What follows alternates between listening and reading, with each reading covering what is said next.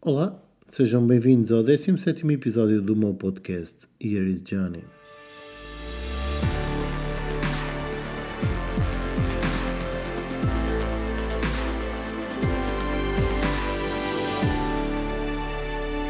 E finalmente tive uma semana de, digamos, de gente normal, não é? Uh, finalmente consegui, ao fim de muitos meses, voltar a fazer TT e tive uma semana a atravessar o Alentejo de, de basicamente de Barrancos até Santo André. Tivemos ali várias etapas. Uh, cheguei a dar um pulinho ao Algarve porque chegamos a entrar em, em Monchique e depois passamos ali ao de Seixo, mas que é a fronteira Alentejo-Algarve, mas ficamos na parte, a tirar fotografias na parte de, do Alentejo, mas sim, mas em Monchique, na Serra, chegámos a, a, a, entrar no, no Algarve e estar no Algarve.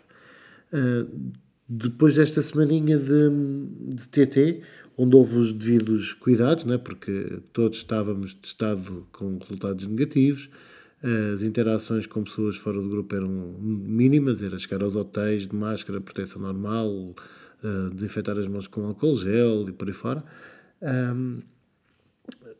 Um supermercado ou outro que era necessário ir, enfim, todos aqueles cuidados que nós temos que ter normalmente, mas já deu para, para poder aproveitar muito e, e deu para. Para mim, deu para uma coisa fantástica. Eu deixei tudo preparado em termos da, da minha, das minhas empresas para, para não ter que me preocupar com, com pagamentos e temas pendentes. Uh, se fosse necessário, as pessoas estavam preparadas para me avisar, me ligar.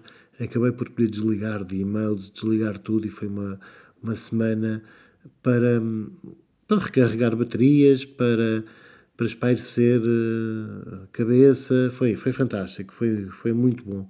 E, atravessar o Alentejo em 5, 6, 7 etapas, nem sei. Uh, foi, foi muito bom. Foi, foi um Alentejo, umas etapas de Alentejo que habitualmente não são as que costumo fazer. Uh, foi um pouco menos exigente, embora tivesse uma outra situação daquelas mais exigentes em termos técnicos, mas uh, foi mais de passeio e de explorar e de perceber o quanto o Alentejo tem, tem estado a mudar. E, e, de facto isso foi, foi muito bom. Se vocês repararem, o, caso não saibam, o Alqueva agora está, com, está na sua cota máxima, acho que nunca teve com tanta água o Alqueva. O Alqueva veio para mudar por completo o Alentejo veio torná-lo mais rico, veio torná-lo muito mais fácil de, de, ser trabalhado e de explorar. E nós agora começamos a ver um Alentejo muito diferente, com um Alentejo muito mais verde, um Alentejo com novas culturas que não tinha, como por exemplo amendoeiras e por aí fora. E hum, há muita hum, há muita atividade económica à volta de uma agricultura que antes não era possível fazer e que o Alqueva veio, veio permitir. Uh, isto tudo também traz outras, outras questões, né? como aumenta também o turismo e por aí fora, e faz com que o Alentejo deixe de ser algo perdido no meio do nosso pequenino Portugal e passe a ser algo cada vez mais importante. E ele é tão bonito e tão, tão grande, tão paradisíaco ainda que se, se soubermos manter, o Alentejo poderá ser não só rico, como continuar a ser um pequeno paraíso e, enfim, e das zonas, das zonas mais bonitas do nosso Portugal continental. Bem, uh, tivemos umas etapas em que houve uh, um pouco mais de, de chamemos daquele alentejo de perder de vista, em que temos mais planície do que outras coisas, e parece mais que estamos em África.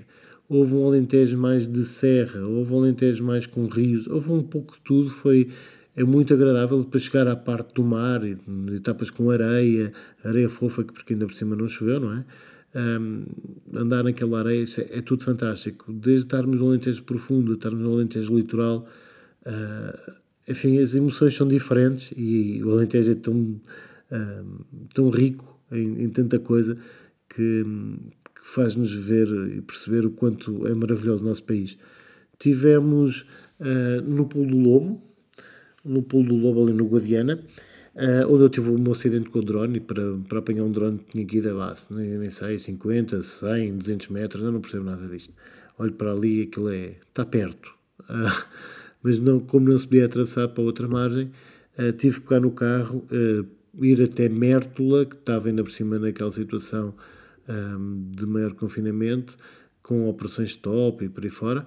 Um, depois cheguei então ao final de 65 km, que deu mais de uma hora e um quarto para lá chegar. Uh, lá conseguimos encontrar o drone numa ravina um, que, que, é, que, é, difícil de, de, de, andar, de caminhar lá, porque tem muita erva e depois a inclinação e temos que ver exatamente onde é que pomos o pé. Uh, lá, lá conseguimos encontrar então o drone, voltar, não fiz o mesmo caminho de regresso, mantive a mesma rota e, e que era mais longo ainda, acabou por dar 150 km ou coisa que valha, nem sei. Uh, mas eu quis manter, não quis voltar para o mesmo caminho, quis, quis manter aquele. E o GPS normal estava-me a dar cada vez mais tempo e, e complicar-me a vida, então resolvi ligar o do TT que me começou a telhar caminho por onde quase ninguém consegue passar, não é? muita gente não consegue passar e o tempo começou a, a diminuir e os quilómetros começaram a, a, ser eh, comidos, vá, de uma forma muito mais rápida. Uh, o outro GPS continuava-me a dizer que eu era maluco e a distância e o tempo aumentarem, mas acabei por chegar ao meu destino.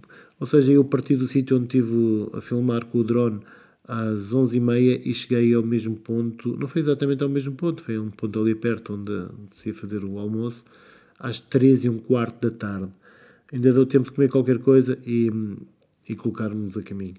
Uh, mas saí às 11h30, cheguei às 3 e um quarto da tarde, só para verem o que um pequeno descuido uh, pode, pode dar. Mas foi uma semana fantástica. Uh, tivemos convívio, consegui estar com pessoas que já não via há bastante tempo, uh, onde partilhamos o, interesse comum, o TT, não é?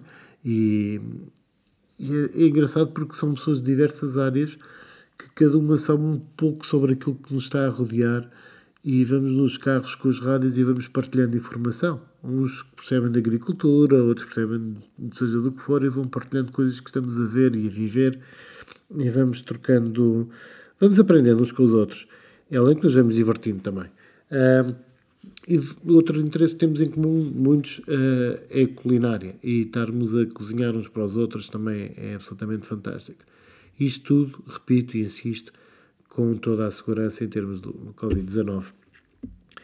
Mas, chegando a Lisboa, ah, eu pouca interação tive, porque agora tenho um depósito tão grande, tão grande, tão grande, que ainda não o gastei, apesar de ter feito mais de mil quilómetros.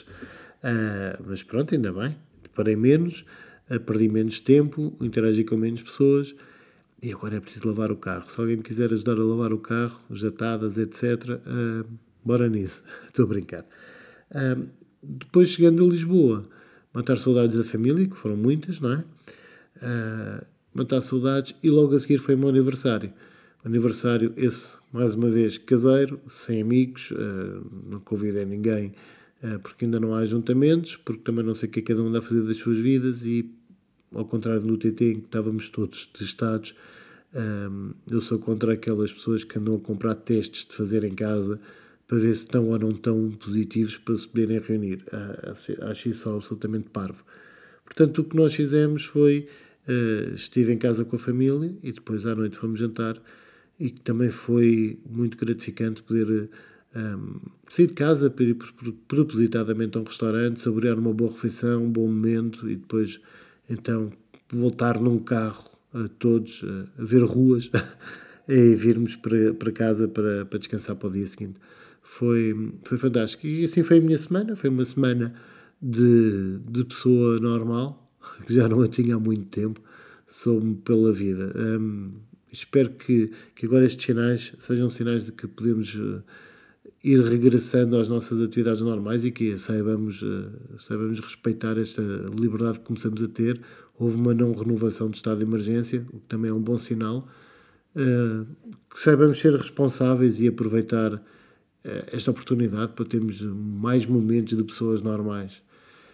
Pronto, basicamente queria ter partilhado convosco como é que foi esta minha semana, porque uh, fiz algo que ansiava há muito tempo, uh, foi ter uma semana de, de pessoa normal e festejei o meu aniversário, uh, enfim, só em família como ano passado, mas já com um pequeno upgrade que em vez de, de comida ter vindo cá a casa, se fomos nós que fomos lá fora ao restaurante foi.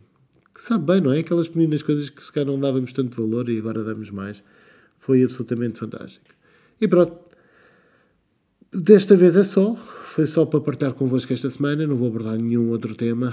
Era mesmo isto que eu vos queria partilhar hoje. E hum, tenho aqui uns quantos temas. Vou aproveitar agora e vou ver se os gravo já de seguida. Mas até lá, já sabem.